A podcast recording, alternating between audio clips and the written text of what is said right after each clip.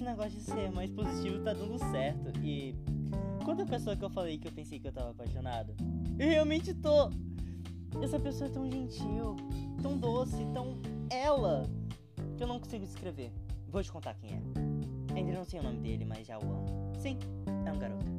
Queria ter uma amizade com ele, ou sei lá, ter uma casa com dois filhos adotados, morando em uma cidadezinha do interior, sem se preocupar com nada. É coisa boba, sabe?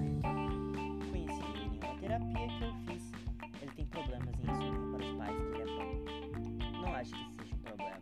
O ter pão é amar uma pessoa independente do gênero.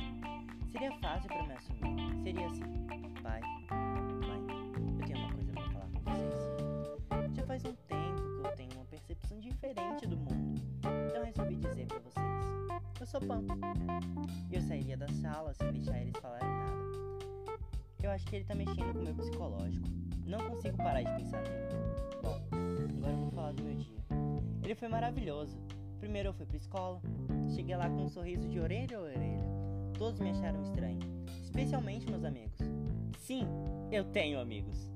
Mas tudo bem, eu também iria me estranhar. Depois eu fui pra terapia. Ajudei uma senhora que estava com problemas no celular dela. Fui andar pela cidade, dei dinheiro para um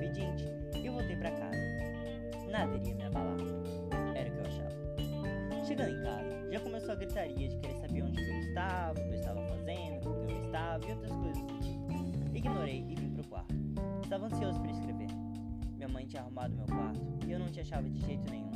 Por esse motivo e por outros, também eu decidi que vou te levar pra onde eu for. Good tchau, Fred.